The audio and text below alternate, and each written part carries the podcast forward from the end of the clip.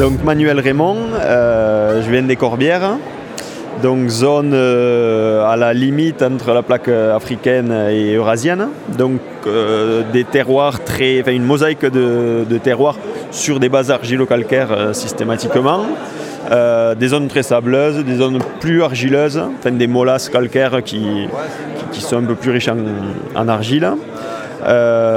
terroir sec, Hein, euh, sec. On est en fait sur le sud de l'appellation euh, au moment où, les, le relief commence à, monter là vers les Pyrénées.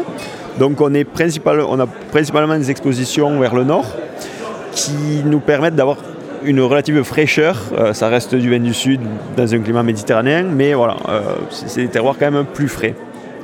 Et les textures et les couleurs, c'est quoi? Euh, ben pareil, c'est varié, euh, c'est très ocre euh, de manière générale. Il y, a, pas mal de fer en général, donc qui amène le, rouge, c'est les fers oxydés. voilà, et beaucoup de calcaire, donc de cailloux blancs. Quand, le sol n'est pas apparent en surface, c'est très pierreux, et, là c'est plus, plus clair. Quoi. Et le paysage, quand tu bosses à la vigne, c'est quoi? Le paysage, alors on est sur trois communes, donc on a sur 20 hectares de vigne, on a 35 parcelles. Donc c'est assez varié. Euh, la végétation environnante, euh, le, climax, quoi, c'était des chênes verts à l'époque, mais bon, ils ont été coupés et le, pâturage a, pris la place euh, suite à, la forêt.